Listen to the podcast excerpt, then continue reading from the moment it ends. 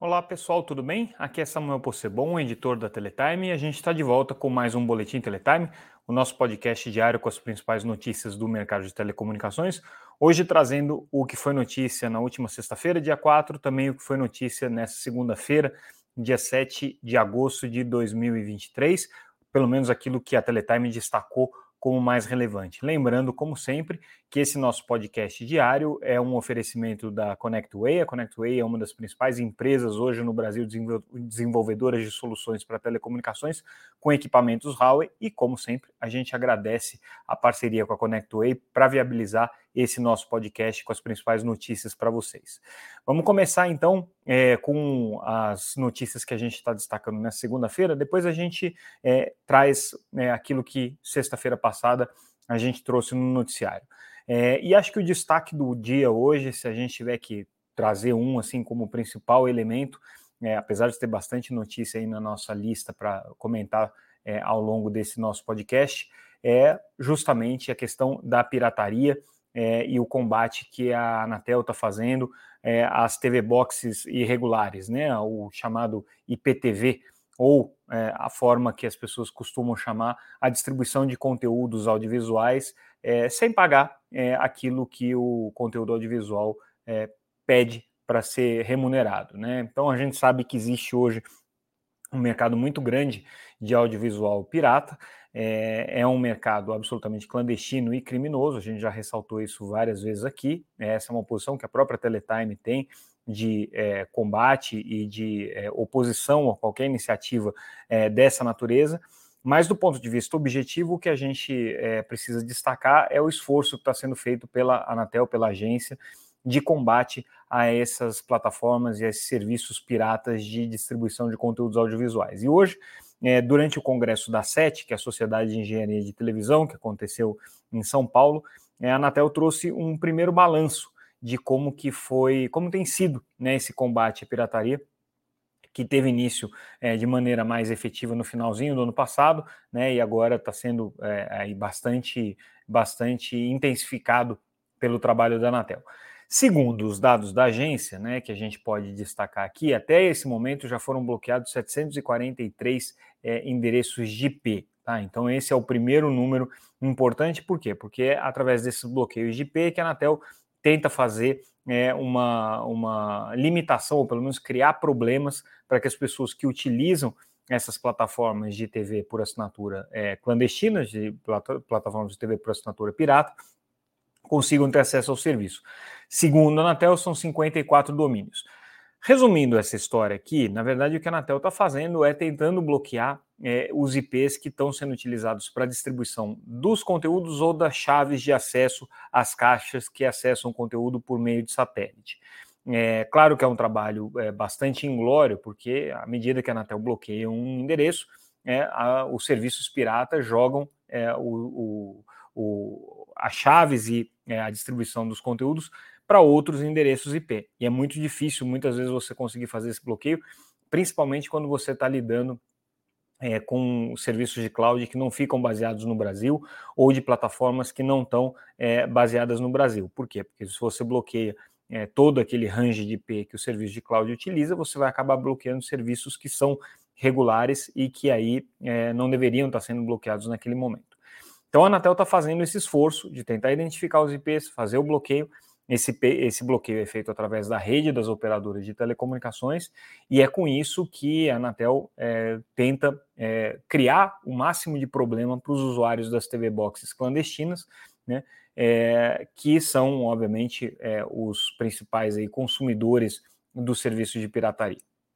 É, segundo a Anatel, né, é, outra forma de combate importante aqui tem sido justamente o de também fazer apreensões dessas caixas clandestinas, e aí, segundo a agência, já foram mais de 1,4 milhão de caixas clandestinas é,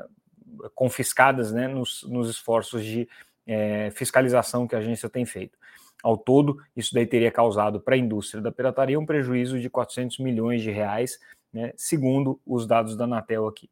É, também existe aqui um esforço conjunto da indústria de TV por assinatura e de telecomunicações de tentar bloquear é, esses endereços IP, esses serviços. Então já houve aqui é, mais de 184 prestadoras que tentaram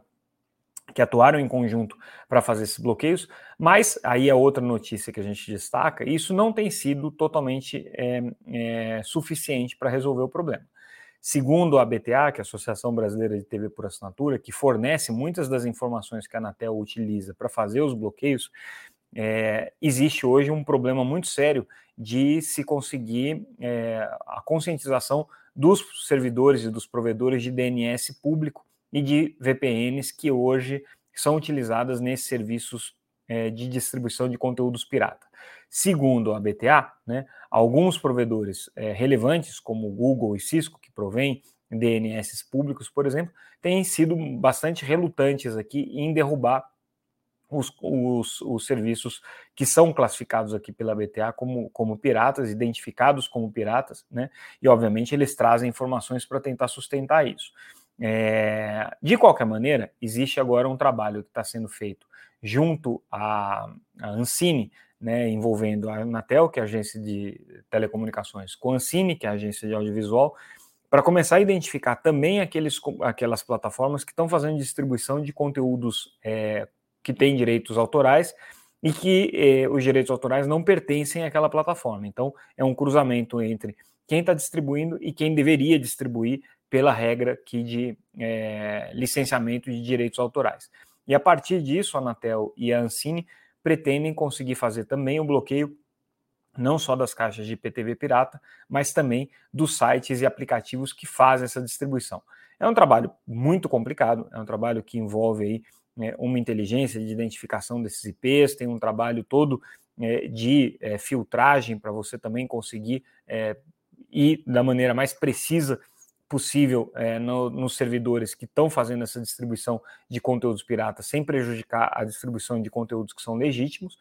E a gente sabe que é, essa indústria da pirataria é uma indústria muito bem organizada. De qualquer maneira, é bastante é, é, significativo já o balanço e os números que é, a BTA é, e a Anatel estão trazendo aqui de combate à pirataria, e tudo indica que, se não está resolvendo o problema, pelo menos é, o combate que está sendo feito pela Anatel está criando uma certa instabilidade, insegurança e, obviamente, incertezas sobre o consumo desses conteúdos pirata. Então, essa aqui foi a primeira notícia ou conjunto de notícias relacionadas à questão é, da pirataria de TV por assinatura que a gente destacou no nosso noticiário.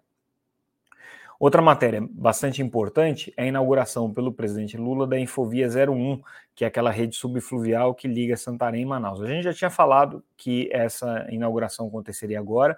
e o aspecto mais importante não é a inauguração em si, né? Isso é um fato político que a gente espera, mas é o fato do, da presidência da República estar tá começando a encampar algumas pautas e é, itens da agenda de telecomunicações. É, a gente tem que lembrar que essas infovias foram projetos é, desenvolvidos como políticas públicas que passaram por vários governos e que são quase todas elas bancadas com recursos do leilão de espectro, seja no caso é, do espectro de 700 MHz que foi utilizado para 4G ainda em 2013, que é dessa infovia que o presidente Lula inaugurou nessa segunda-feira, seja do caso das infovias que ainda vão ser inauguradas, que já estão sendo implementadas, que utilizam recursos do leilão de 5G. No caso da Infovia 01, essa que liga Santarém a Manaus, é, os recursos, na verdade, foram sobras de um programa de digitalização da TV é, analógica no Brasil, decorrentes do leilão de 700 MHz é, que aconteceu em 2013, como eu mencionei. Naquela ocasião, é, foi é, separado um recurso de 3,6 bilhões de reais é, para esses programas de digitalização da TV aberta. É, esses recursos não foram gastos em sua totalidade, não precisou de tudo aquilo, sobrou mais ou menos 1,6 é, bilhão de reais, e aí uma parte desses recursos acabou sendo utilizada para fazer essa Infovia 01. Esse programa, essa política pública começou ainda no governo Dilma, em 2013, é, e, portanto, é, foi inaugurado agora pelo presidente Lula. As próximas infovias foram estabelecidas em políticas públicas posteriores que vieram no governo Temer e depois no governo Bolsonaro, principalmente no governo Bolsonaro, com é, a efetivação do leilão de 5G. E aí, obviamente, é, o fato aqui a ser destacado é a, a, a, a, né, a peculiaridade, vamos dizer assim, da presidência da República está encampando é, nesse momento um tema que é um tema do mercado de telecomunicações, que é a rede fluvial, que é a conexão é, na região amazônica, como parte da sua bandeira. Lembrando que é, o governo tem falado o tempo todo em conectividade significativa, em levar a banda larga para é, comunidades desassistidas e essas infovias aqui, todas elas né, da 00, que já foi inaugurada, que foi uma, uma, um projeto piloto entre Exército e RNP, mais essa 01 e até a 07, que ainda vai ser inaugurada, são ao todo 12 mil quilômetros de infovias é, na região amazônica, seguindo o leito dos rios, e é um caso de bastante relevância, porque é um projeto que efetivamente conseguiu é, levar uma infraestrutura para uma região muito, muito carente, muito complicada, ou está conseguindo, né, ainda não está concluído. E aí é totalmente alinhado com a agenda política é, que o governo está é, tentando fomentar de conectividade significativa. Então a tendência é que a gente veja daqui até o final do governo Lula mais e mais ações no sentido de encampar é, a inauguração dessas infovias dentro é, do, do, discurso de políticas públicas do governo. O aspecto é, negativo é sempre né, o, o, a exploração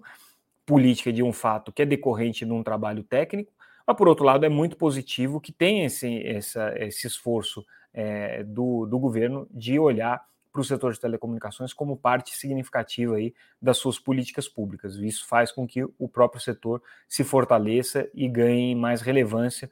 junto ao poder executivo e, obviamente, junto a, aos demais poderes. Então, é, o fato aqui, essa inauguração marca o início dessa exploração política, né, para bem e para mal, é, dessas infovias subfluviais que estão sendo construídas aqui com recursos do setor de telecomunicações. Outra notícia que a gente traz é sobre um, um recurso que a ANEL apresentou, a Associação NEL apresentou para o CAD contra a operação é, entre o INIT e Vivo. A Associação NEL representa pequenos e médios operadores de banda larga, também empresas de TV por assinatura, e ela tem sido bastante contrária a essa operação da Wint com a Vivo, com muitas críticas, já se colocou em vários momentos aqui como crítica dessa operação, inclusive é uma das partes aqui desse processo no CAD. É, o que, que, é importante aqui? Além de toda a argumentação que eles colocam, de que as ofertas públicas que estão sendo feitas é, pela Unity aos pequenos provedores são é, ofertas inviáveis, né? É, essa manifestação da NEL vem num momento relevante em que o CAD está rejulgando é, a, a, operação entre é, a, a, Claro, é, perdão, entre a, a e a Vivo, é, em que a Anatel vai tomar uma decisão sobre isso agora no dia 18, e como a gente sabe, é, existe aí a tendência de que é, a Unity faça um chamamento público, ou pelo menos uma, uma consulta né, aos pequenos provedores para saber quem tem efetivamente interesse na rede, no espectro dela, para que então ela possa receber da Anatel o sinal verde ou não para o acordo com a Vivo. Né? É, e aí essa manifestação da ANEL, bastante contundente, é, já indica que o, o, ânimo aí dos pequenos provedores com relação à consulta que a Winit deve fazer para justamente verificar qual é o interesse do mercado no, na oferta que ela tem, é, vai ser uma, uma, um ânimo bastante exaltado aqui, pelo menos a julgar por essa ação aqui da, da, da, da NEL junto ao CAD. Tá? É, falando um pouco agora sobre PL das fake news, o 2630, ele deve voltar a tramitar agora no segundo semestre, segundo indicações aqui do é, deputado Orlando Silva, relator da matéria. É, presidente Arthur Lira é, também está começando a articular é, a votação do projeto, mas antes dele é preciso ser votado o, o, o projeto que prevê é, a questão dos direitos autorais sendo pagos aí pelas empresas de internet é, aos, a toda a cadeia de prestadores de serviço audiovisual, né, os, os chamados direitos conexos, e não só é, ao, ao, é, ao licenciamento desse conteúdo. Então, esse projeto, que é o 2370, tem o forte apoio é, do setor de cultura, tem o forte apoio, é, ao que tudo indica, da primeira-dama, Janja da Silva, e é, é, um projeto que é bastante controvertido, porque para as empresas de mídia e para as empresas é, detentoras de é, conteúdos audiovisuais, é, é, um projeto que vai trazer um aumento de custo muito significativo, assim como para as empresas de internet. Então, esse projeto não vai ser facilmente aprovado. No entanto, ele é importante porque, uma vez aprovado ele, limpa-se o caminho para a aprovação do projeto 2630, que é aquele da desinformação, que deixa de ter esse, esse elemento polêmico aqui no seu, no seu é, principal teor, no seu, no seu texto é, central. E aí o 2630 trataria só da questão da desinformação e da agência reguladora que vai cuidar aí desse ambiente digital. Segundo o deputado Orlando Silva, existe aí uma polêmica sobre quem quer que vai ser. Tem gente que pressiona para que seja a Anatel, gente que pressiona para que seja aquela solução híbrida ali desenhada pela comissão da, da OAB né, uma, uma, uma solução que envolva ali né, um, uma, uma, uma, frente tripartite né, em que é, essa regulação seja realizada. O deputado Orlando Silva disse que ainda não bateu o martelo com relação a como é que vai ficar essa solução, mas que deve ser dada aí pelos líderes do Congresso. Afinal de contas, é, é uma articulação que precisa passar por todos os parlamentares. É, a gente traz uma notícia importante também é, para aqueles que mexem com proteção de dados pessoais. A gente sabe que existe uma demanda muito grande do mercado com relação a como é que vão funcionar as regras de transferência internacional de dados e a novidade é que o, o diretor da NPD, Arthur Sabá, declarou hoje que é, existe aí a perspectiva de que saia até o final desse ano uma consulta pública sobre a questão da transferência internacional de dados. Então, né, a se cumprir aí esse calendário, essa consulta pública que é essencial para as empresas que têm que fazer essas transações internacionais com dados pessoais, é, vão conseguir saber exatamente quais são as regras, porque até agora isso aqui não foi estabelecido e é um dos pontos de muita preocupação entre as empresas aí que fazem uso intensivo de dados pessoais. É, a gente traz uma pesquisa também interessante sobre é, o uso de APIs aqui no Brasil. APIs são aqueles é, softwares de integração de diferentes sistemas, né? É, é, plataformas aí que permitem é, que você consegue, consiga conectar diferentes sistemas de empresas diferentes, em muitos casos. e essa pesquisa da F5 mostra que o Brasil é hoje o terceiro maior usuário do mundo de APIs. Isso aqui surge também, essa, essa, essa pesquisa, num momento interessante em que as operadoras de telecomunicações estão se movimentando para aderir cada vez mais fortemente ao é, chamado é, Open Gateway, que é aquela plataforma comum de APIs que as operadoras de telecomunicações na Europa estão tentando desenvolver. Então, é, a julgar por esses dados aqui da, da F5, o Brasil tem um grande potencial de ser uma das lideranças aí na adoção desse, desses padrões Open Gateway que vão permitir a integração das redes de telecomunicações a todo o ecossistema de aplicativos digitais que estão sendo desenvolvidos em cima, obviamente, dessas APIs de rede. Então, interessante essa pesquisa da, da F5. Os principais dados aqui, números da pesquisa, a gente traz é, no nosso noticiário, confiram lá. E agora, falando rapidamente das matérias da última sexta-feira, é, CAD aprovou é, da parte dela, né, a fusão entre a Vera e a Americanet, foi super rápido porque as empresas não têm uma participação relevante no mercado que vá significar algum risco concorrencial no entendimento do CAD, então pelo menos essa etapa já está cumprida, tem agora a etapa regulatória que é a aprovação pela Anatel. Outra notícia que a gente traz também é os testes que o Itaú está fazendo com as conexões via satélite de órbita baixa, mas nesse caso usando equipamentos da Hughes e da OneWeb, o OneWeb é uma das constelações de órbita baixa, concorrente da Starlink, que o Itaú também já está testando. Então, é interessante aqui que eles não estão olhando só para a solução do Elon Musk, mas também outras soluções aqui existentes de mercado.